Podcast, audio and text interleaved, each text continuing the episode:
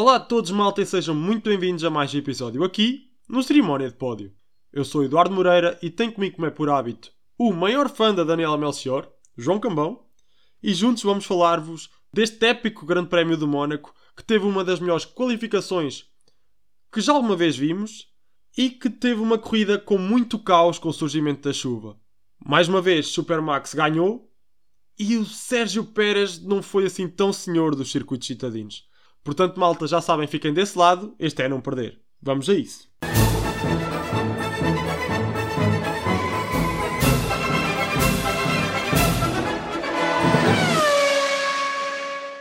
Olá e sejam bem-vindos a mais um episódio do Cerimónia de Pod. Eu sou o João Cambão, estou aqui com o Eduardo Moreira, como habitualmente, e estamos bem animados, entusiasmados por mais um episódio, depois de um fim de semana em cheio no, no Mónaco.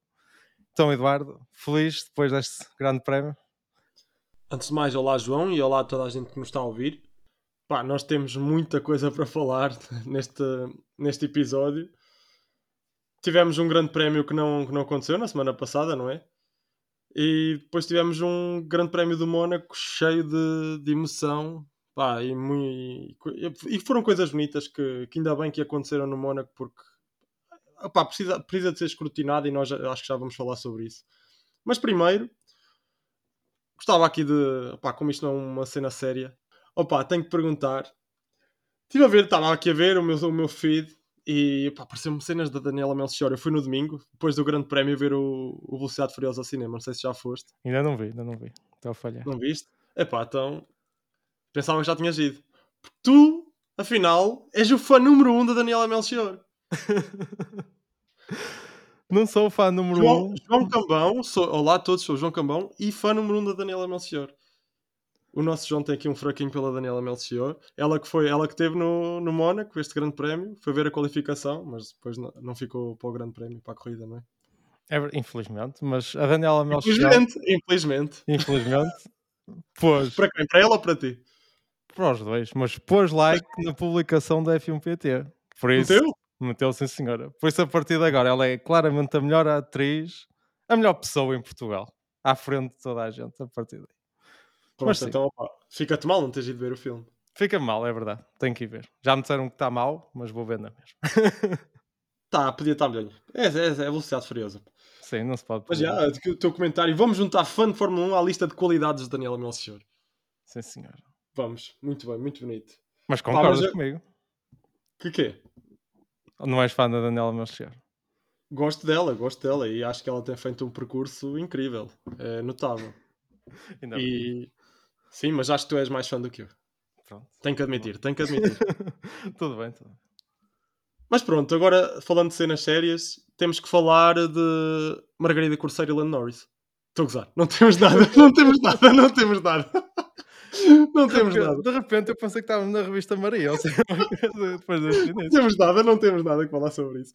Temos falado do Grande Prémio, pá. Foi, foi, muito, foi muito bom. Tivemos a melhor qualificação desde que eu tenho memória. Sou-te franco. Eu, como adepto de Fórmula 1, não me lembro de ter visto uma qualificação tão boa como a que aconteceu no Mónaco neste sábado. E penso que tens algo a dizer sobre, sobre o que aconteceu este fim de semana e sobre o Grande Prémio do Mónaco em si. Sim. A primeira coisa que eu quero dizer é toda a gente que pede para o Mónaco sair do calendário deve pedir desculpa imediatamente. A toda... deve ir ao Mónaco pedir lá desculpas ao príncipe por todas as coisas que andam a dizer, porque, opa, o Mónaco tem muitos problemas, é difícil ultrapassar. A corrida no domingo, se não, se não chovesse, ia ser uma procissão, é um facto. Mas acho que aqui há vários fatores que é se a qualificação foi melhor que muitas corridas tanto este ano como no ano passado. Acho que isso é consensual. E depois, se as corridas no Mónaco não são tão boas como deviam de ser, eu acho que há mais culpa nos carros, porque não o Christian Horner falou este fim de semana que as condições da pista, o paddock evoluíram e coisas assim, e que por isso o, o traçado também devia de mudar ao longo dos, dos anos. Mas eu não concordo, eu acho que se há alguma coisa que não está bem neste momento é o tamanho dos, do Fórmula 1 e já vimos isso até na Fórmula E, que corre no Mónaco agora num traçado exatamente igual à Fórmula 1 e tem corridas animadas, ultrapassagens em vários pontos, por isso o Mónaco tem que ficar no calendário, para além de todas as, as pessoas que vão lá e as personalidades, porque dá a melhor qualificação do ano e pode dar boas corridas, eu acredito nisso. Agora, os carros têm que encolher e não é o circuito que tem que esticar. Por isso, até 2026 vai ser complicado ir por esse caminho, mas acho que no futuro é isso que a Fórmula 1 tem que fazer e, e acredito que podemos ter um, um, um, excelente sábado e um domingo, pronto, razoável. Nunca vamos ter as melhores corridas do mundo, mas corridas pelo menos que seja possível ultrapassar.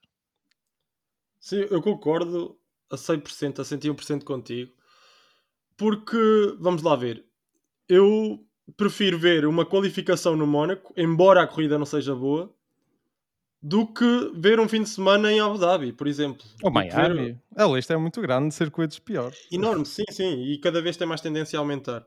E também, tem, e também os carros têm mais tendência a crescer, infelizmente, nos próximos anos. É claro que nos deixa algum medo no que se pode tornar as corridas. Neste momento já é difícil ultrapassar, se bem que neste Grande Prémio tivemos umas ultrapassagens que não aconteceram nos, no ano passado, nem há dois anos.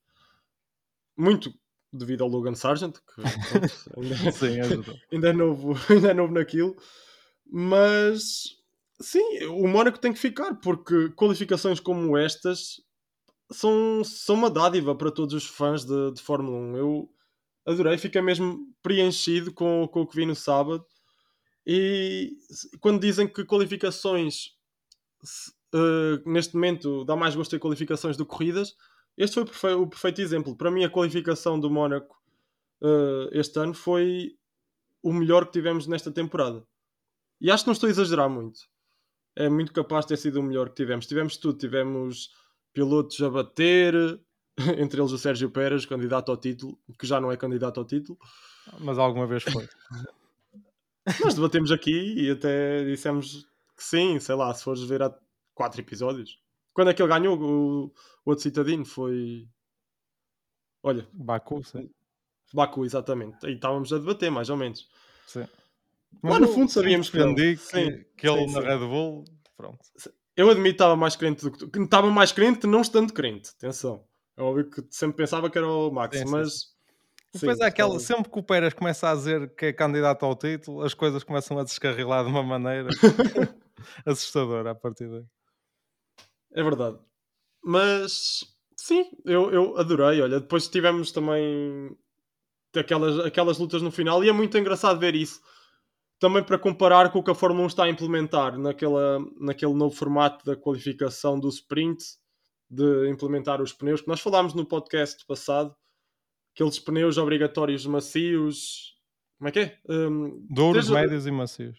Sim, exa exatamente. E depois só podes ter um composto macios para a Q3. Pá, não faz sentido e nós vimos isso aqui porque a pista evolui. E o engraçado nesta, nesta qualificação foi ver a evolução da pista. Nós chegámos a um momento em que tínhamos, se não estou em erro, Norris, Piastri e Zu nos três primeiros, isto na Q1 ainda. Depois do Pérez ter batido. E depois foi evoluindo sempre. E depois o Zu acabou por cair para 19 e também tivemos o Ocon em primeiro na Q3. Pá, é, foi, foi muito, muito engraçado ver esta qualificação devido também à evolução da pista. E pronto, foi, foi ótimo. Pá. As qualificações no Mónaco são, são do melhor que há e só por isso o Mónaco tem, tem sim que ficar no, no calendário. Porque é corrida mítica. Sim, e há coisas que, pá, não quero voltar à, à história das sprints e não sei o quê, mas isto mostra que um fim de semana tradicional pode dar emoção que chega e que sobra. É preciso é um bom circuito e não fazer isto, corridas num parque de estacionamento de um estádio em Miami.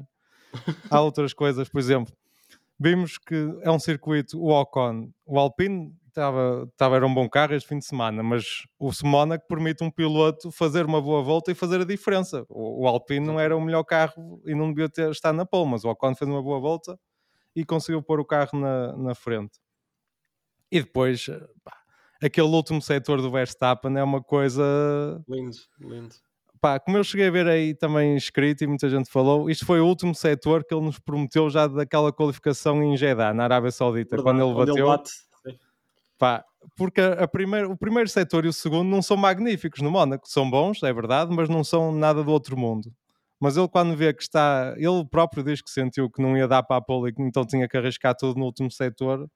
E quando vês ele a raspar no, no rail na, na chicane, na, na piscina, na, mesmo na reta. Ele dá um toque com imensa força já na, na reta, que, que, não é uma reta, mas pronto, que eles tentam desviar o muro.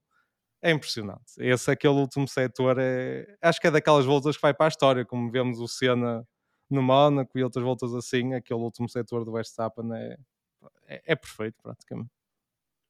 É verdade, é verdade. E há a malta, jornalistas que veem Fórmula 1 há mais de 50 anos.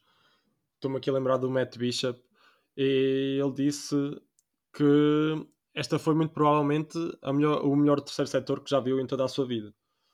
Portanto, sim, acho que fica para a história. E vamos lá ver. Se fosses a juntar esses, os dois primeiros setores de Jeddah com este terceiro setor de, de Mônaco, Dava é uma perfeito. das voltas mais espetaculares. É, a volta perfeita de qualificação, uma das voltas mais perfeitas que nós já nós íamos ver.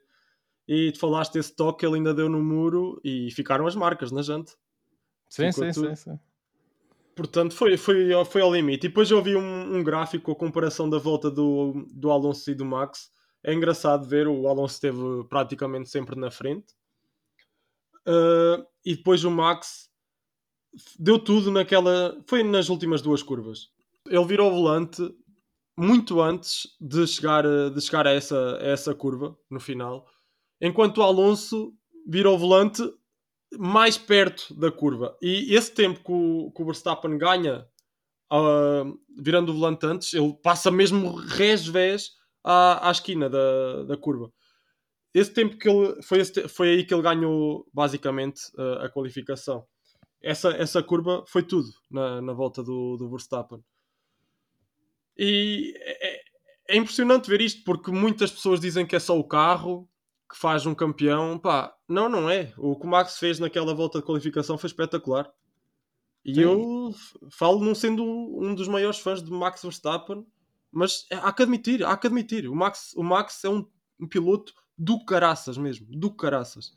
É que ele, Depois... no, no setor mais curto do circuito, ele ganhou quase 3 décimas ao, ao Alonso. Pá, que já fez uma volta muito boa. Ele também deu tudo e o Aston Martin não estava assim tão longe do Red Bull, principalmente em qualificação. Por isso é impressionante, não, não há muito mais a dizer. Sim, sim. E só para adicionar a isto, quando dizem que é só o carro que faz, que eu hoje vi um comentário, depois numa, numa publicação que eu fiz no Curva 4, que o Max limitou-se depois a passear na corrida. Pá, não, não se limitou a passear. Se fosse só passear, se fosse só o carro, então porque é que o Pérez ficou lá, lá, lá no fundo? Não é só passear?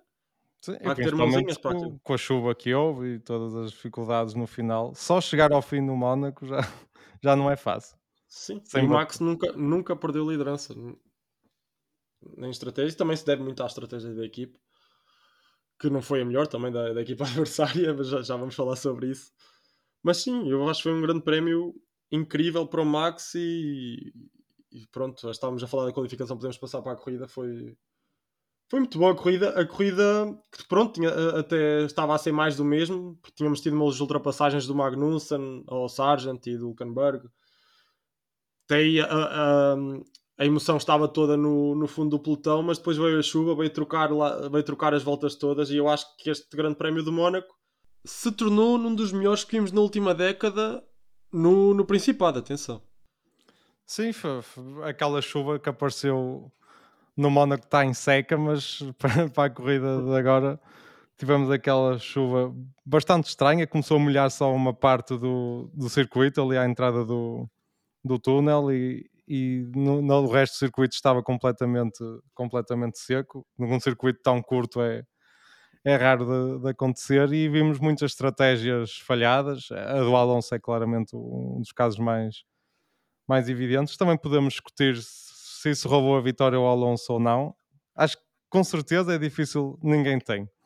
E ele ia-se ficar em cima do, do Verstappen. Agora, mais um segundo, menos um segundo, era, era a diferença de sair à frente ou atrás. Por saindo atrás do Verstappen, não, ia, não tinha qualquer hipótese. Mas também saindo à frente, eu acho que o Verstappen não conseguiu ultrapassar o, o Alonso até ao final da, da corrida. Por isso, nunca vamos saber. Ah, por esse lado, roubar-nos um final de corrida mais, mais emocionante, mas mas foi o que disseste, o Verstappen aguentar aqueles pneus médios tanto tempo que ele queria parar e começou-se a queixar a, muito antes, mas a Red Bull teve que manter primeiro para, para cobrir o, o, caso do Alonso, que, não, que só ia parar no final, e depois com medo que a chuva aparecesse e, como apareceu e mostrou-se a estratégia mais acertada. Acho que foi um bocadinho pena o, o Ocon ter servido de tampão também ao resto do, do pelotão, sim. que ficou bastante longe, ficou praticamente uma corrida a dois lá na frente, mas, mas pronto, é, como tu já disseste, a chuva veio, veio baralhar e deu, deu emoção, e mesmo entre a luta entre a Ferrari e a Mercedes foi, foi bastante animada, mas não sei, podes dar a tua opinião, achas que o Alonso poderia ganhar com, a, com uma estratégia perfeita ou, ou era complicado? Não sei, fica, fica difícil dizer isso, porque é, é, tal como tu disseste, aquilo ia ser muito no limite, mas nunca se sabe, também tinha de ser uma paragem perfeita.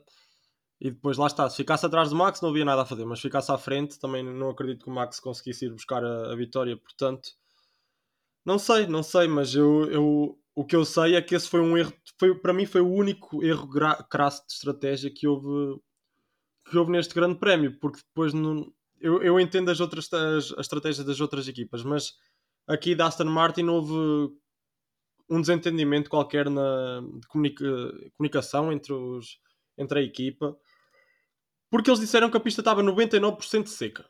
Basicamente, o, o único sítio onde, onde estava molhado era na, nas curvas à entrada do túnel. Isto era a informação que a Aston Martin tinha. Sim. Mas como é que é possível? Quer dizer, eles enviaram o Stroll de intermédios duas voltas antes para a pista. Sim. Onde é que eles. Eles Eu acho que foi um bocadinho eles arriscaram com o, com o Stroll, porque pronto, não tinham muito a, a, perder. E só que depois a informação que tinham meteorológica era que a chuva ia passar e, e eles arriscaram colocar os pneus médios no, no Alonso com esperança que a chuva passasse. Foi, foi isso até que o Mike Crack disse, que a informação que tinham é que a chuva ia ser passageira e que a pista ia secar e que era, e dava para levar os médios até ao fim. O problema foi que até durante o pit stop começou a chover cada vez mais e quando o Alonso chegou lá já estava a pista completamente alagada e que já não tinha qualquer hipótese de manter aqueles pneus. Ah, foi uma má estratégia, mas eu percebo, é difícil, principalmente com a chuva, não há muitas certezas se vai passar, se não vai passar. Foi a decisão errada, mas acho que não, não atribuo muita culpa, digamos assim, à Aston Martin. Era difícil, eles tinham, era assim um bocadinho 50-50 quando pararam, correu mal. Pá, eu sinceramente não entendo. Não, eu, eu atribuo um bocado mais de culpa então, porque Antes do, do Alonso pronto parar para os médios, havia spray em todo lado da pista ainda. Havia spray, e mesmo que, que a chuva fosse parar, a pista não seca assim de um momento para o outro. É verdade, mas se, se parasse chover no momento em que o Alonso parou, ou uma volta depois, ele aguentava-se com os pneus médios e dava para ir até ao fim. Ia sofrer um bocadinho ali duas ou três voltas até a pista secar, mas, mas dava. Sim, mas eu acho que esse sofrimento ia acabar por. Ele ia acabar por perder a vantagem que tinha para o Max. Sim. Bastava, bastava o Max parar e sair à frente na mesma. Não sei, não sei. É, é difícil julgar se eles tivessem feito a estratégia certa, se ele ia ganhar a, a corrida, mas o que eu sei é que eles perderam uma oportunidade, uma grande oportunidade, talvez a maior que vão ter em 2023. Talvez a maior oportunidade que nós. Uh, adeptos de Fórmula 1 tivemos de ver outra equipa a vencer em 2023, porque eu acho que a partir de agora, se a Red Bull ganhou no Mónaco, ganha em todo lado. Eu não acredito que a Red Bull ganhe todas as coisas até ao fim do ano. Eu acho que sim. Se não está o Max, está o Pérez. E se não está o Pérez, está o Max. Isso, pronto, é mais provável. Mas pá, acho muito difícil, muito difícil. A Red Bull está muito à frente de toda a gente. E, e eu nem quero, nem quero imaginar no que, vai, no que vai ser este próximo Grande Prémio em Espanha, mas no final também já vamos falar sobre isso, mas vai ser um total arraso. Portanto, sim, eu acho que foi aqui a grande oportunidade da Aston Martin vencer, aqui deitado um bocado por água abaixo. Mas, sim, mas pronto, é, são corridas, são corridas. Sim. Até porque a estratégia da, da, Red Bull não foi perfeita, porque a última volta do, do Verstappen com os pneus médios foi terrível. Ele primeiro foi uma sorte, uma sorte, pronto quem sabe andar tem mais sorte que os outros, mas não bater e perdeu imenso tempo, claramente ter parado Sim. na volta anterior é a melhor estratégia, que foi a estratégia do George Russell, que teve a estratégia perfeita, depois aquela saída em frente não ajudou muito à, à corrida dele, mas pá, claramente essa era a melhor estratégia, era parar na volta 54 e meter os pneus intermédios. O Verstappen parou só na 55 e acabou por perder bastante tempo naquela última volta. E ele e os dois Ferrari também, que foram também não tiveram um fim de semana nada fácil. É verdade, mas sabes que eu aí não atribuo tanta culpa às equipas, porque basicamente o, o que deu a entender é que as equipas estavam todas à espera de um safety car, porque quando tens aquelas condições há sempre um carro a bater e para tirares o carro de pista tens que ter o safety car. E para mim foi, foi como deu a entender, senão eles tinham parado todos no início, como fez o Valtteri Bottas, por exemplo, que estava no fundo e passou para, para décima primeira, não foi aos pontos, pronto, não, porque não calhou. Mas foi como deu a entender isso. Se via um, safe, um safety car, eles obviamente ganhavam, ganhavam tempo na, na paragem. A questão é essa, é que há muitos fatores que às vezes as pessoas esquecem que é, pode parar de chover logo a seguir, pode haver um safety car, pode haver bandeira vermelha e tudo isto é preciso pensar na, quando, naquele, em segundos, porque não há assim muito tempo para tomar decisões. Pois, porque é muito fácil dizer que o Bottas, o Bottas eu estou aqui a ver, porque eu lembro-me que ele foi dos primeiros a colocar intermédios. Foi ele e o Stroll, mas o Stroll colocou intermédios e depois bateu logo a seguir. Mas o Bottas meteu intermédio e já volta a 51. É muito fácil dizer que, estava a resultar com o Bottas. As, as outras equipas deviam ter todas colocado na, na volta a seguir, na volta a 52 ou mesmo na 53, mas pronto. Eu acho que era viável o outro pensamento de pensarem que ia haver um safety car, porque e para já o Stroll, o Stroll ficou lá com o carro. Podia muito, muito bem ter sido o safety car. Sim, foi um pequeno milagre na corrida não ter havido bandeiras safety car. Sim, porque foi um caos. Virtual, sim. sim, então aquela, aquela panadela do Pérez no Russell, que já aqui falaste, dele ter, do Russell ter saído lá em frente. Pá, como é que os carros saem intactos daquele, daquele acidente? É, é que ainda foi um toque. Sim, foi um sim, toque mesmo brutal. Mas sim, pronto. Uh, acho que não há muito mais para dizer aqui do, da, da, estratégia do, do Verstappen e do Alonso, tiveram os dois muito bem na corrida. E tu falaste do Verstappen ter aguentado os 50, as 55 voltas dos pneus médios. Quando a Pirelli dava a informação dos, dos médios só aguentarem 30 a 38 voltas, ele aguentou 55. Sim. Foi até a vir a chuva. Pá, é impressionante. É mesmo muito, é mesmo muito, muito impressionante. E pronto, depois tivemos também essa cena do Russell que teve, teve o pódio nas mãos e não o quis Deu o Ocon, também merece, Alpine. E diz-me o que é que tu achas da corrida do Ocon, que foi o outro piloto a estar no pódio. Não, é, é o que é tu já disseste. O Russell, em condições normais, tinha ficado em terceiro porque teve a melhor estratégia, teve a estratégia perfeita, resumindo, no fim de semana. Agora o Ocon fez uma corrida também, ele trocou para duros muito cedo na corrida, logo à volta 30, 32 por isso, a partir daí, ele fez uma excelente corrida. Pá. Sempre andou certinho. Ainda levou com o Sainz no início da, da corrida, mas teve sorte, não furou, nem aconteceu nada muito grave. E pá, depois da grande qualificação, foi metade do trabalho estava feito. E ele no sábado, no domingo, depois conseguiu gerir bem a, a corrida, sem grandes erros, e, e mereceu o pódio. Também o Jeremy Clarkson disse que pagava uma, uma cerveja Alpine se conseguissem um pódio e o Ocon já foi lá ao Twitter cobrar-lhe essa, essa promessa e promete a Alpine que levou um puxão de orelhas agora recentemente, mas neste fim de semana tiveram, tiveram bem. E mesmo o Gasly mostrou bom ritmo, não teve a estratégia, ele parou e montou médios também e andou com eles meia dúzia de voltas. Não ajudou, mas pá, o Ocon fez uma grande corrida e os dois Mercedes fizeram uma grande corrida. Também não podemos esquecer que o Hamilton ficou logo atrás e, e também fez o. Foi um bom fim de semana. O Russell teve, ele teve bem no fim de semana, mas falhou muito nas alturas críticas. No Q3 não conseguiu fazer uma, uma grande volta. Ele diz que não se sentiu confortável no carro. Estava tudo bem no Q1 e no Q2, mas depois no Q3 já, já não correu bem. E na corrida, pronto, cometeu um erro, mas foi um erro que, que ainda pagou bastante caro. E depois teve sorte, como tu disseste, naquele acidente com o Pérez, os dois carros terem, terem aguentado. Sim, ele ainda levou penalização nesse acidente e que ele admitiu que levou penalização e foi justíssimo. Mas, sim, e tu falaste aí da, da reprimenda que o, que o Laurent Rossi deu no fim de semana passado. Achas que esse foi tipo o prato para o sucesso agora no Mónaco? Não, acho que simplesmente o carro se adaptava bem ao Mónaco e depois vamos voltar ao normal na Espanha. e vão rolar cabeças daqui a algum tempo. Acho que foi mesmo... Depois disto eu, acho, eu não acho. E eu acho que isto comprou algum tempo à equipa. Mas se as coisas voltarem ao que estavam a ser até agora, acho que não, não há grande salvação. Não sei. Eu, eu- é como tu disseste, compra algum tempo, para mim compra, pá, compra o resto da temporada. No ano, no ano passado só houve uma equipa não, não top 3, neste, neste ano temos top 4, a ir ao pódio, foi a McLaren. Pronto, neste ano já tivemos um, um que foi a Alpine, o Ocon. Portanto, pá, já tem mais pódios nesta temporada do que na, na época passada. O que pá, é positivo, é positivo. Certo? Mas se E- voltas ao resto do ano a lutar por décimo, décimo primeiro, décimo Eu não acredito que isso vá acontecer porque o carro está claramente a evoluir. Não sei, vamos ver. Mas é aquela questão que nós já falámos: tendo dois Red Bull, dois Ferrari, dois Mercedes, dois Aston Martin, se bem que só tens tido um agora, mas pronto, Pronto, depois Mesmo temos aí um já- Alpine. já ocupas tens- quase os pontos todos e vais ter Alpine ali a lutar por um pontinho, por dois. Parece-me que não é isso, bem que a Alpine, que a direção da Alpine tem em mente.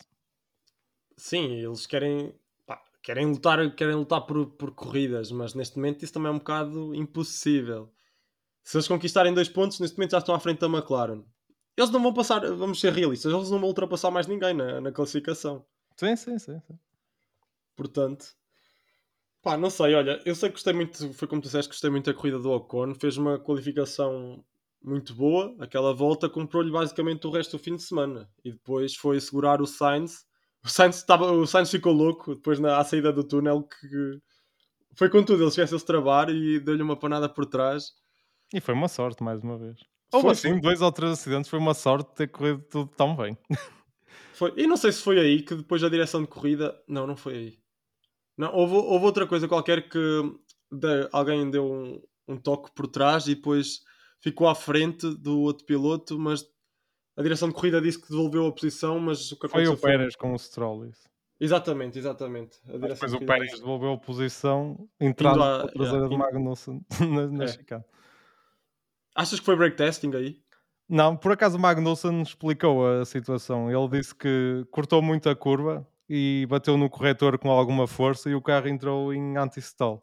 Por isso ele ficou sem potência ali uns segundos e foi por isso Ah. que ficou muito lento. E o Pérez entrou. Aí foi azar. O Pérez não estava a contar que ele abrandasse É tanto. O Magnussen também não teve culpa e, e pronto. Mas foi alguma sorte, porque o Pérez ainda bateu com bastante violência na traseira do, do Magnussen. Também teve uma corrida. Os dois As tiveram uma corrida para, para esquecer. Mas antes de Sim. ir descendo pela, pela grelha, não sei se queres falar também da Ferrari, porque vi muitas críticas à estratégia, a dizer que foi um fim de semana horrível. O que é que tu achas do fim de semana da Ferrari? Foi. Foi péssimo. o resultado não poderia ter sido pior. Porque eles entraram para, para o Grande Prémio como a segunda melhor equipa. O Warner disse que não, não estava à espera deste, deste ritmo da Aston Martin porque pensava que o, o competidor direto iria ser a Ferrari. E eu também pensava que ia ser entre o Max e o Leclerc.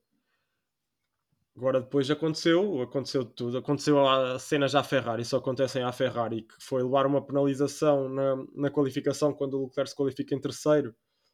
Eu acho, Por clara, eu acho que houve dois grandes momentos que definiram a corrida. Um deles foi esse, que estragou completamente a corrida do Leclerc, pelo menos E para depois- lutar por vitórias e assim. E depois foi a corrida do Sainz, foi um desastre. Foi a Ele- estratégia, foi estratégia do Sainz. A corrida do Sainz não tinha sido um desastre até, até à paragem. Mas a questão, eu, eu aí eu não concordo tanto. Eu acho que o Sainz, logo aquele acidente com, o- com o Ocon foi completamente pá, exagerou Sim, mesmo muito. Fase inicial não é preciso arriscar tanto. Depois também teve aquele erro já quando estava a chover que alargou, saiu largo na, na escapatória, foi ali a deslizar ainda às quatro rodas e, e Sim. perdeu bastante tempo. E eu acho que esses dois fatores, o Sainz ter cometido alguns erros e o Leclerc ter partido tanto atrás, foi o que mais condicionou a corrida da Ferrari, porque a estratégia não foi perfeita, mas se fores a ver bem, quantas equipas é que tiveram uma estratégia perfeita? Pouquíssimas. Tiveste o, caso do Russell, porque mesmo o Hamilton também não teve a estratégia perfeita. A Ferrari não foi perfeita, mas acho que foi um bocadinho, foi em média com, as outras. Não acho que tenha sido assim, pronto, vergonhoso a nível de estratégia a corrida da, da Ferrari. Não sei, não sei. Eu por acaso sinto que o Sainz foi um bocado prejudicado na, na, na primeira paragem. Foi, Porque. há uma coisa que eu achei ridícula já agora, desculpa interromper-te, mas Sim, sim, aquelas tentativas da Ferrari de enganar a Alpine a dizer vamos parar, É pá, que é isso? Mas que é isso? Estamos na pré-primária. que era aquilo? ainda Ah. por cima duas vezes, eu achei mesmo, Sim, sim. era tão cedo na corrida, não havia lógica nenhuma naquilo, pá, não sei. Eu, Não, eles, eu percebo a eles ideia, estavam- mas ninguém cai naquilo. sim, eles estavam a dizer aquilo quando estavam a 2 segundos do Ocon, é quase. É, tipo, overtake Ocon. Está bem.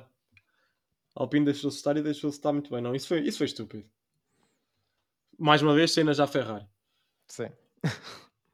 Mas pronto, eu depois senti que eles pararam o Sainz muito cedo. Ele estava de pneus duros e estragaram ali completamente a, a corrida e depois ficou logo atrás de não sei quantos pilotos.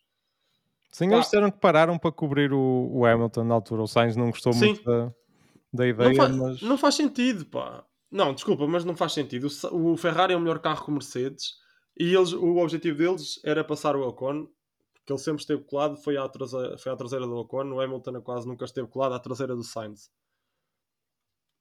Eu, eu achei que ele- a, a Ferrari não está assim numa posição de defender, eles têm que arriscar. Têm, é um pódio, pá, é um pódio, é um terceiro lugar. Mas eu, Sem concordo contigo. Eu acho que a estratégia não, não foi perfeita, nem foi. O que eu quero dizer é que o Hamilton, com uma estratégia praticamente igual à do, do Sainz, para uma volta mais cedo para montar, para trocar de pneus, ficou em quarto. Estás a perceber?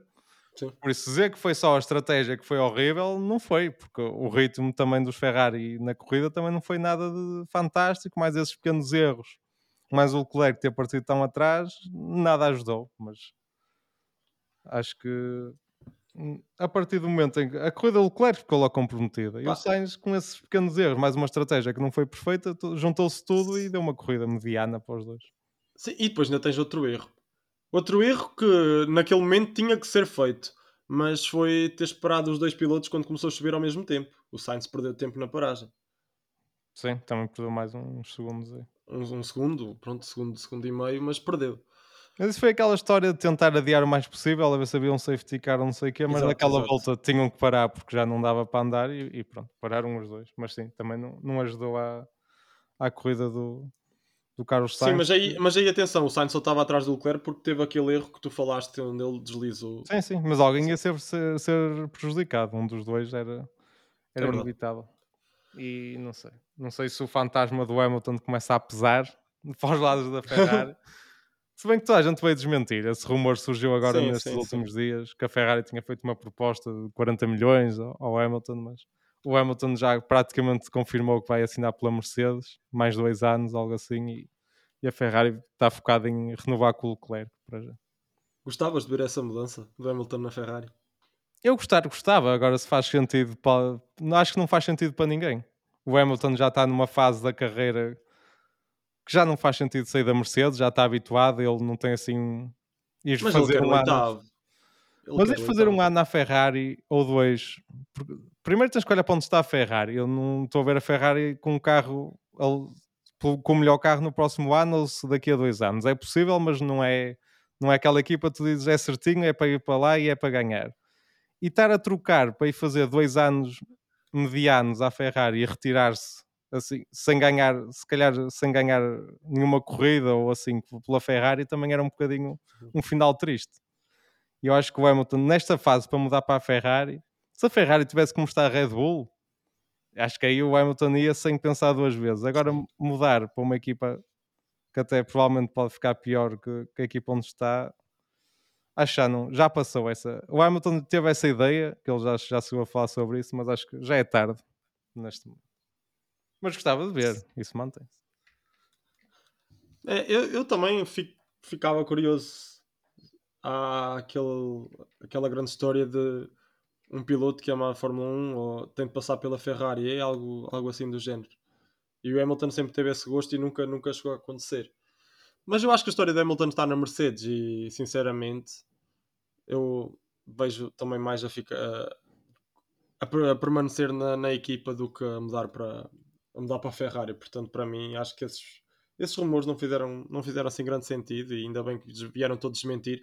E o Vassar, o Vassar disse algo que foi, foi verdade e que é verdade, porque há duas semanas falavam do Leclerc na Mercedes, depois era do Sainz eh, terminar, como é que era? O Sainz terminar o contrato com, com a Ferrari. É. E Um mais depois- cedo, sim. E agora do, do Hamilton na, na Ferrari. E que ele agora, pronto, e que ele ficava sozinho. É verdade, é verdade, porque ah, para mim foi mesmo o que aconteceu e foi o que o Hamilton disse na conferência de imprensa: foi os mídias ficaram aborrecidos e tiveram que andar a inventar cenas. E já sabe como é que são os, tablo os tabloides ingleses, são terríveis. E foi o Daily Mail que inventou, que inventou esta história do Hamilton na Mercedes. Eu só gostava de saber é quais é são as fontes onde eles vão buscar estas histórias. Porque é, não vais. é aquelas fontes que ninguém diz e que nem revela e que dá uns cliques quando não há corrida em Imola. É só isso. Pronto. Pois, é um mano acorda, lembra-se, olha, isto, isto está a cliques e vou publicar. Mas pronto, ah, olha, também temos de falar da Mercedes e do, do W14B. Aconteceu tanta cena e nem estávamos a falar disso. Houve um W14B que não evoluiu praticamente nada. A questão é Pelo que eu não sei se evoluiu ou não. É o Mónaco, não faço ideia. Eu acho que não vai, não vai ganhar em Espanha agora. Mas não, Ai, te não vai, não te consigo dizer que o carro ficou melhor, não, não fez basicamente nada, ficou pior. Pior acho que não ficou. O Hamilton e o Russell chegaram a dizer, eles- o Hamilton disse que se estava a divertir muito a conduzir o carro, que já não se divertia há muito tempo assim no Mónaco, por isso o carro estava relativamente fácil de guiar e estava Mas isso era porque era o Mónaco. Ele disse que não, não sentia muitas diferenças relativamente ao carro. Pois, certo, sim, mas pronto. Acho que o carro horrível não estava, mas também não estava nada outro mundo. Mas é o Mónaco, eu acho que não dá para tirar grandes conclusões e por algum motivo as equipas nunca não gostam de estrear evoluções no, no Mónaco. E estas estavam previstas para a Imola e vieram para o Mónaco porque o Grande Prémio foi anulado. Por isso, não sei. Em Espanha acho que vamos ter uma ideia mais, mais concreta do- dos upgrades, mas o Toto Wolff também já disse que aquilo não era nenhuma bala mágica, que o carro não ia de repente ganhar 4, 5 décimos e ser dos mais rápidos. Por isso, acredito que possa ser um passo em frente, mas não vai ser, não vai ser este update que põe o Mercedes a- ao nível da. Acho que nem da Aston Martin, quanto mais da, da Red Bull. Sim, até porque existe um limite, um limite orçamental e eles não podem mudar exatamente tudo no carro. Sim. Ou- Eles mudaram muito do- dos flancos, claro que os flancos são Isso radicalmente... é, acho que é um dado importante que é- foi o, o deixar o conceito do, do zero pod, dos side pods, Sim, fizeram bem, fizeram bem. e, e começar a, pronto, a caminhar na direção, porque é importante até para o carro do próximo ano de saber o caminho que vão seguir. Sim, concordo, concordo contigo. Até, olha, assim com os sidepods normais até fica mais bonito o carro. Acho que fizeram muito bem. E depois mudaram ali ra- radicalmente a suspensão da dianteira. Se bem que o Hamilton queixou-se um bocado, pá, mas é óbvio que aquilo ainda não está a 100% e há arestas por limar. Mas depois lá está, a Mercedes não, não pode gastar tudo a mudar radicalmente este carro porque depois fica sem orçamento para o resto da época. Sim. E há sempre essa atenuante, portanto já se sabe que esta época não podem ser muito mais do que aquilo e tem que deixar isso para a próxima temporada.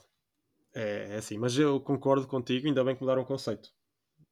Já é, já é um bom passo. E já agora, já que estávamos a falar de carros bonitos, carros feios, tivemos os McLaren, os dois, nono e décimo, uma decoração especial da Triple Crown. Não sei, ficaste fã, não gostaste? Não Olha, sabes que, grande é cara. que, sabes de que é que eu fiquei fã? De Eu não quê? quero saber da decoração do McLaren. Fiquei muito fã da prestação do Lando Norris. Vem uma vez mostrar que é um dos pilotos, é um dos grandes pilotos da, da nova geração. Aquela, aquela, aquela corrida que ele faz depois da chuva começar a cair, pá, é absurdo. Ele estava a fazer 3 segundos por volta mais rápido do que o Verstappen. 3 segundos, não, não são décimas, são 3 segundos por volta. É uma cena completamente absurda, fora de normal. Eu estava atrás de Piastri, 20 segundos, acho. Ele foi buscar o P9 ao Piastri e estava 40 e tal segundos atrás do Sainz, em oitavo, e acabou 26 segundos do Sainz, acho eu. Se não estou, se não- posso estar muito ah, ah, enganado, mas foi mais ou menos isto que aconteceu. Mas o que é isto? Ele, ele tinha um foguete no cu. O Norris fez uma corrida que eu não consigo entender o que é que aconteceu ali. Não consigo mesmo entender o que aconteceu ao McLaren. O McLaren virou um Red Bull com a chuva, mas adorei. Se foi da pintura, eles que levem aquela pintura para o resto da temporada, eu não me importo. A Espanha vai. É verdade, mas vai porque não há tempo para mudar, Sim. para voltar à normal. Mas olha, eu sou de franco. Eu, eu uh, aceito que, que, digam que a pintura está feia e que as cores estão ali um bocado trocadas. Ouvi a explicação que o João Carlos Costa deu na transmissão e faz todo o sentido. Uh, mas eu gosto mais. Eu, eu, sou, eu sou de franco. Há gostos e gostos. Eu gosto mais desta pintura do que da pintura do carro normal. O carro da, da época normal. Porque para mim é feio. É feio o carro da época normal. Eu também gosto mais desta do que a normal. Acho que aquela parte em preto na frente não fica magnífico. Gosto mais da parte traseira, mas sim, está melhor do que o, do que o original. Isso, porque eu sempre gostei do papaya, daquele laranja, mas a decoração original deste ano não, não está das melhores coisas e aquele azul também não é, é não é magnífico. Por isso, mas olha, foi uma boa corrida. O Piastri também evoluiu bem ao longo do, do, do, fim de semana. E o Lando fez uma grande corrida, como tu disseste. Cometeu aquele erro na, na qualificação ao bater na, na chicane, mas pá, grande trabalho da McLaren aí a recuperar o, é verdade. o carro e, e, pronto, e foi, foi o possível da, da McLaren. Este ano também não, não dá para, para muito mais, eles vão trazer agora evoluções para, para Silverstone, já ficou prometido, mas também não é, é um bocadinho como, como a Mercedes, podem continuar a evoluir e assim, mas não espero nenhum salto enorme da McLaren até ao final do ano. É verdade, é verdade, mas gostei muito do que vi dois, pontos, dois pilotos ir aos pontos e sim, é de ressalvar. Também, eh, ainda bem que falaste do Piastri, porque o Piastri para um rookie fez uma corrida de, de piloto experiente. Não errou nunca, nem na qualificação, nem na, nem na corrida. Manteve-se calmo e esperou pela sua oportunidade. Pá, conseguiu o décimo lugar, não é nada mal Sim, até porque notou muita evolução. Ele estava mais lento que o Norris no início do fim de semana e mesmo na, na qualificação nas primeiras sessões notava-se que não estava tão à vontade, mas foi sempre evoluindo e, e pronto, em corrida começou, conseguiu ficar Sim, logo atrás. Eu pensava genuinamente que ele ia ficar à frente do, do, Norris depois da chuva, por causa da estratégia que pronto, fizeram ao Lando. Que ele, ele tinha parado muito. Foi pouco tempo antes da chuva começar a cair. E isso Sim. atirou para trás do, do Piastri. Sim, andou quatro mas... voltas com pneus duros. Sim. Mas depois eu, eu não sei, o Norris virou Prime Ayrton Senna, não, não sei o que aconteceu mesmo naquelas voltas em chuva, porque 3 segundos por volta ao Max Verstappen é, é uma cena absurda. Sim, sim. Mas já que estás a falar de livres, também temos mais uma novidade que são, a, são as livres da, da Williams para, para Singapura, Japão e Qatar. Não falhei nenhuma. Sim, sim, são estas. Não, é Pronto, eu gostava de perguntar qual é é a tua preferida dessas? E para já se gostas delas. Eu acho que conseguiram fazer quatro e são todas piores que a que McLaren usou no Grande Prémio do Mónaco há, há dois anos. Concordo. É, é, difícil bater essa, atenção. É difícil, é verdade. A fasquia ficou Sim. muito alta. Mas a que eu gosto mais é aquela tradicional que eles mostraram. Acho que era pá, a número 4. Não tenho bem. Heritage. Exato. Que é, tipo, é, é mais, mais parecida. Sim. Sim. Falta um bocadinho de laranja nos flancos, é muito, muito azul. Mas. E é que é mais parecida com, com o McLaren de há dois anos. Mas pá, foi a que eu gostei mais. Não, mas não acho. As cores da Golf fica sempre bonito. Não acho que tenham sido trabalhos fantásticos de, de design. Pois é, é, é, verdade, concordo. Eu gosto muito da ideia de serem os fãs a votar. Se bem que eu acho que é muitas rondas, isto muito tempo, e os fãs vão se acabar por esquecer de, de ir votar, porque esta semana temos de votar num contra o outro, depois para a semana é, é no 3 e no 4. Isto é, vai ser uma confusão brutal, mas gosto muito da ideia. E sinceramente eu sei que toda a gente está como tu, praticamente toda a gente gosta mais da 4, da Heritage, mas para mim essa é muito parecida com a McLaren e vai ficar muito parecido com a McLaren. Mas a McLaren só houve aquele, só, só há um, e aquele estava mais bonito que esta aqui da Williams, portanto eu prefiro que a Williams use outra. E eu até gosto mais da 3, que é que é versala, versa, versa, é versatilidade. Pô. Em português é versatilidade. Visionário. É? Visionário. Visionário, oh, afinal não é Verstappen, ok, é visionário, pronto. Epá, eu gosto mais dessa. É mais moderno, sim, mas não gosto tanto. Acho que, não sei, acho que vai mais às cores da Williams.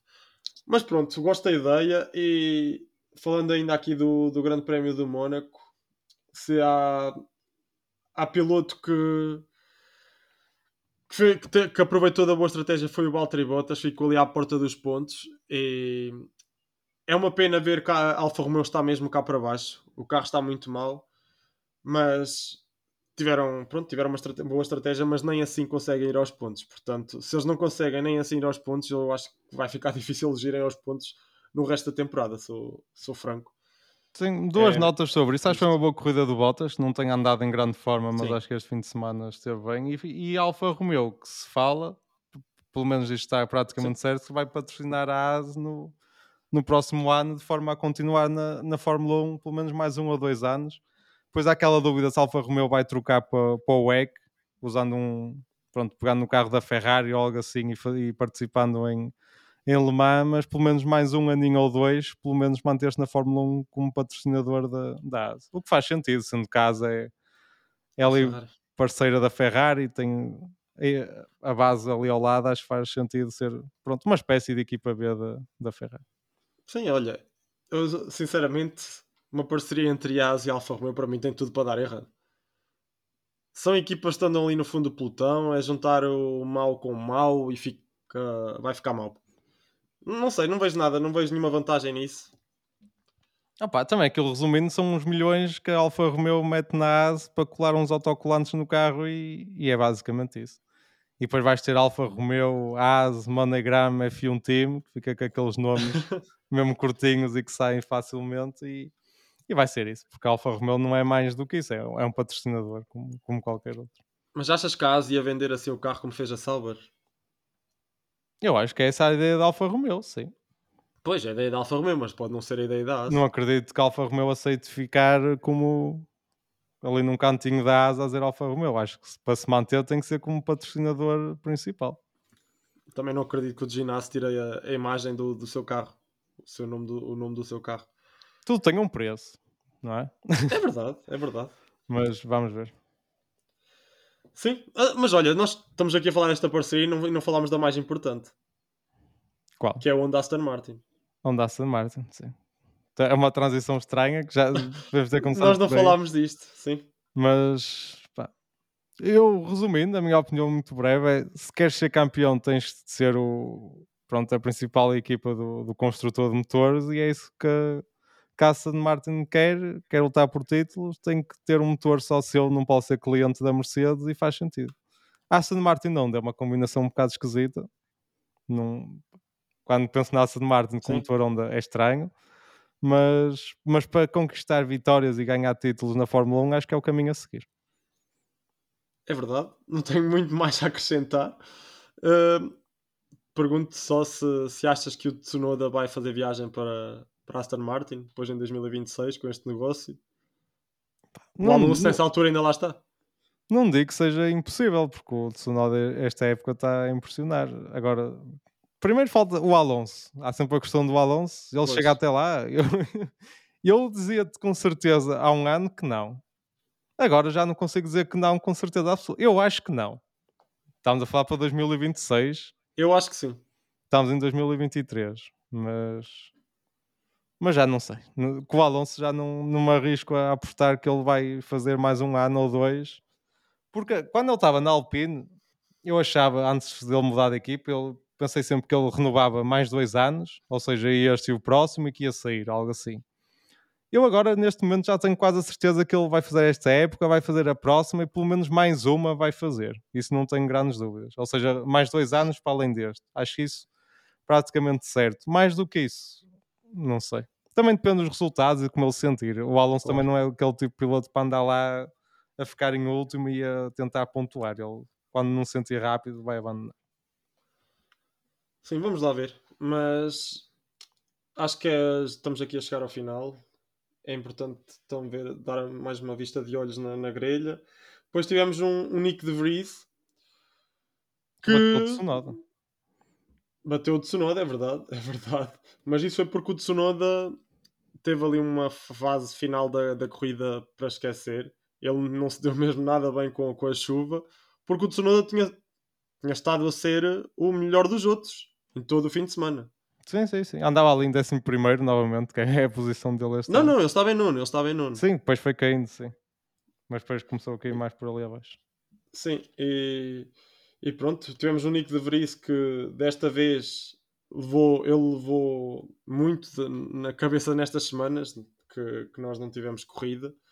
Houve muitas especulações em torno do seu nome, em que como ele iria abandonar a, a equipa e ia para lá potencialmente o Daniel Ricardo, falou-se do Liam Lawson.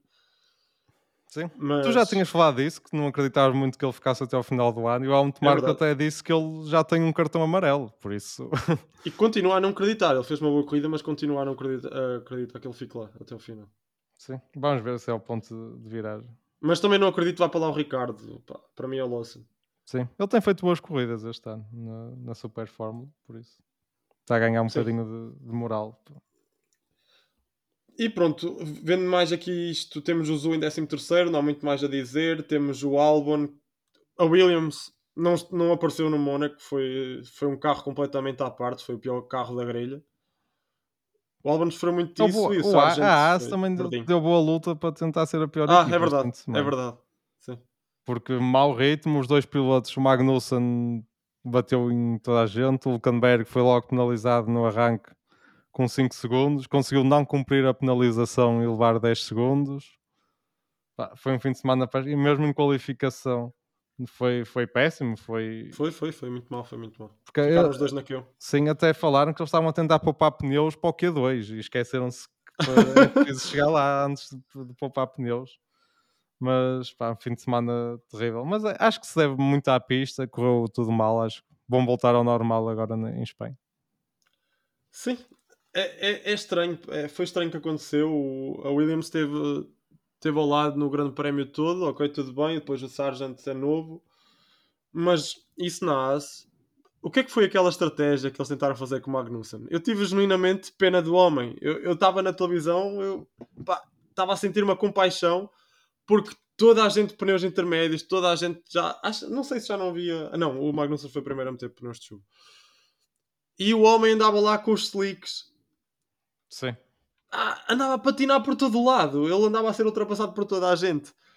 E pronto, depois já a se lá meteu os, os, os Fulwet. E depois acabaram por. Sim, os novos Fulwet. Que sinceramente não deu para ver grande coisa. Sim, não, não há grandes conclusões. E depois lá acabaram o sofrimento do homem. Ah, pronto. Acabando, acabando por desistir a umas 10 voltas do final para aí. Sim. O Magnussen também chegou a explicar que pronto, eles viram que iam perder tanto tempo que tentaram que houvesse uma bandeira vermelha, qualquer coisa, um safety car, mas, mas a corrida Sim, já estava arruinada de qualquer das maneiras. Foi mesmo no desespero, mas eu sinceramente senti muita pena pelo Magnussen, porque vamos lá ver, o Magnussen até nem fez má corrida. Ele fez a ultrapassagem ao Sargent, foi a primeira grande ultrapassagem do, da corrida. Ele estava a defender-se bem do, do Stroll. Gostei, gostei da gostei da corrida dele e depois fazem-lhe aquilo. Mas pronto, é o que é, é As e o Hulkenberg também não teve muito melhor. Mas falta-nos falar aqui de um piloto. Falámos da Aston Martin, mas não falámos do Stroll. Fica, é o tema para encerrar, mas foi, eu, foi uma corrida desastrosa. Se na, se na ele esteve sempre atrás do Alonso. Na qualificação teve a desculpa que a equipa vai dizer que ele apanhou destroços do, do Lando Norris no Q2 e que foi por isso que não conseguiu passar. Não sei se ele ia passar em condições normais, mas pelo menos sairia mais, mais à frente. Na corrida, pá, foi um desastre. Desde o, na primeira volta, logo a bater no, com, o, com o Williams e pronto, foi tentar passar na última curva. O Magnussen claramente não dá. Acho que ele perdeu um bocadinho a calma e tentou, tentou inventar pontos de ultrapassagem e depois, a partir do momento que começas a bater, o carro começa a ficar cada vez mais difícil de conduzir, dá-nos na, na asa e pronto, e foi por aí abaixo a corrida dele. Sim, e não sei até que ponto é que pá, é que o Lawrence Stroll continua a arranjar justificações para ter lá o, o filho na equipa. Quer dizer, ele estava a montar uma equipa vencedora. Aquele carro é claramente dos melhores da grelha neste momento. E depois continuas a estar a apenas 3 pontos. São 3 pontos? É um ponto. São 3 a 1. Um ponto para a lembro. Mercedes, é isso que estás a Um dizer. ponto da Mercedes. Um ponto da Mercedes. Sim. que tem tido um início de época, pá, não é para esquecer, mas é mau, é negativo. Para as aspirações da Mercedes é mau. Sim, opa, E- e basta dizer que o Lance Stroll tem 27 pontos no campeonato e o Alonso tem 93. Está tudo dito a partir daí. É menos de um terço. Pois. Tem sido um mau campeonato do, do Lance. E esta corrida acho é que foi o pior momento dele. Sem dúvida, sem dúvida. Já a outra tinha sido, já a anterior tinha sido má ah, em Miami, mas esta foi, foi um erro mesmo. Foi, foi crasso, foi crasso, foi o que nós vimos. E, e lá está, eu não sei como é que o Lawrence Stroll vai continuar a arranjar justificações para ter o lance numa equipa que vai estar a lutar pelo campeonato. Porque o Lance nunca vai ser esse piloto que vai estar a, a dar vitórias à equipa. E mesmo que tenhas uma equipa vencedora, tu vais ser sempre um, um outro piloto ao lado do Lance Troll e o Lance Troll nunca vai, nunca vai acabar por ser o potencial campeão do mundo, vai ser sempre o piloto ao lado. Pá, portanto, mais vale o piloto, sei lá, ir à vida dele. E nós falámos, nós temos aqui a falar do, do Tsunoda em, em 2026, potencialmente, na Aston Martin. Até que ponto é que não é viável ver o Stroll fora da Aston Martin? Até que ponto? Eu não acredito, pelo menos nos próximos anos. Acredito que a determinado momento ele até, pronto, decida ir para indicar, algo assim, ele sendo canadiano pode passar pela cabeça, mas acho mais dois, três aninhos de Stroll na Aston Martin acho que são, são garantidos. A não ser que as corras, coisas corram mesmo muito mal, mas acho difícil, eu sei. Olha, falaste aí de, de indicar. Boa corrida que tivemos neste domingo. Acompanhaste? Acompanhei. Tivemos um final um bocadinho. Parecia Abu Dhabi, também polémico. Esquece. O recomeço. Quero faziam sempre duas voltas de aquecimento e fizeram só uma no final para dar tempo para, para terminar a corrida. Foi assim um bocadinho foi confuso. Um caos. Foi um caos. Esquece. Sim. E depois tivemos aquele acidente do. Foi do Rosenquist. Sim. Uh, com, com o outro piloto, pá, não, não, não sei. Kirkwood, acho que é Kirkwood. Não, com o Hélio Castro Neves. O... Não, não, foi com o Kirkwood, que, em que ele. Hum, em que o, o Rosenquist bate, depois estraga, estraga, a direção e depois o Kirkwood vem, pá, salta um pneu e o pneu passa a arrasar as bancadas. Sim, sim, Se o pneu sim, sim. Caísse, caí, caísse no público era, era, era uma situação muito complicada, mas felizmente caiu num carro. Eu também já vi no Twitter sim. qual é que era o carro. Sim, já vi muitas piadas, ainda caiu num carro mau, pronto. Pá, foi, foi, um, foi uma grande corrida e aconteceu tudo bem, graças a Deus. Sim, não mas, sou o maior fã de Ovais, mas foi uma corrida emocionante. É como eu, eu concordo exatamente com isso. Também não gosto de Ovais, mas gostei muito de, desta Indy 500. Uh, ah, mas olha, assim do Stroll, pá, não sei. Eu, sinceramente, para mim bastava-me que ele continuasse com as prestações que tem tido até agora, até o final da época, e estava fora. Para o ano que vem. Mas não, não, não está. Pá, tudo bem, o, o pai é rico e tem amor ao filho, mas fogo, o dinheiro é dinheiro. Ao menos se tem dinheiro está a construir um carro vencedor, ao menos tem que ter pilotos que, que, que, façam por isso. E aliás, isto para, para já é só estar a mandar o filho mais para baixo. Ter, quer dizer, vais ter um piloto como o Alonso ao lado do Stroll, só, só vai fazer com que o Stroll seja ainda mais gozado. A questão é, é, menos... é ser colega de equipa do Alonso é, é, terrível. Vimos o Van Dorn quando chegou à McLaren. Pois, exatamente. Foi outro. completamente destruído.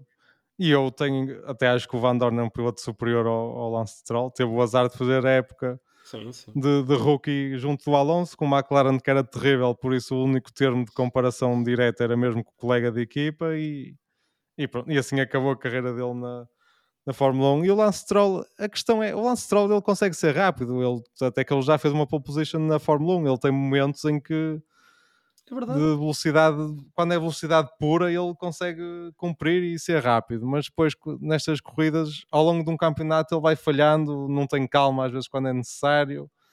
E, e pronto, e, e, é isso, transforma-se naquela desvantagem que ele já tem no campeonato e, e acho que a tendência é continuar a aumentar ao longo do ano. Até que ponto é que ele ainda não pode estar afetado pela lesão que sofreu no início da época? É que vamos lá ver. Nós falámos disso no primeiro, no primeiro Grande Prémio. Mas o primeiro Grande Prémio foi o melhor dele. Em toda a temporada. Onde ele supostamente estava com dores da lesão. E aí, atenção, elogiámos aí o Stroll e muito bem, porque aí merece todo o mérito. Mas é pá, depois disso tem sido um descambar. Sim. Não, não parece que seja por aí, mas vamos ver. Agora em Espanha é um circuito mais tradicional. Vamos ver se vai estar ao nível acredito que seja pelo menos mais perto do, do Alonso. Já agora falamos em Espanha, que também vamos ter a, sem a chicane final, que era, que era das piores coisas que existia no, no calendário é da, da, Fórmula 1, por isso estou curioso. Continuo a não ser o maior fã do circuito da Catalunha, mas ficou um bocadinho melhor depois disto. Sim, é verdade, mas eu sou-te sincero. Eu não, não gosto da chicane, pá. Esquece, eu, era, era mesmo péssima, horrível. Mas eu acho que neste grande prémio nem era mal todo lá ter a chicane. Porque eu, eu acho que, sinceramente, a margem de, da Red Bull iria ser menor, porque sem chicane e com aquela reta de DRS enorme, eu acho que vai ser um passeio da Red Bull. Vai ser uma coisa absurda. Mesmo. Não acho que a diferença era em vez de ganhar por 30 segundos, ganhar por 20. Por isso também não acho que seja grande diferença. Pronto, está bem. Está bem. Não, mas olha, vai, vamos ter mais luta, pelo menos no resto do pelotão, mas eu acho que vai ser mais um, um duplo, mais um 1-2 um, da Red Bull. Fácil. Superas não fizerem mais, não é? A questão é essa, podemos sempre ter um safety car numa má altura, depois deles pararem, bandeiras vermelhas, algo assim, mas sim, também estou convencido que em condições normais é, é a vitória da Red Bull e do Max, não é? Sim, sim, sim. Sim, mas vamos lá ver. Olha, o grande prémio da casa do Alonso também pode ser que lhe dê algum alento. O Sainz também está a precisar que, que alguém lhe dê algum alento. Portanto, sim, vamos lá ver. É mais uma semaninha de Fórmula 1 e esperemos que seja. Esperemos pelo menos que seja com tantas emoções como foi este, este último fim de semana. Foi bom. Nem, nem peço tanto. é verdade. Pouco, tive, pouco temos tido esta temporada, se calhar. Sim. E vamos para um circuito tradicional, também é bom, que este ano não temos tido muitos.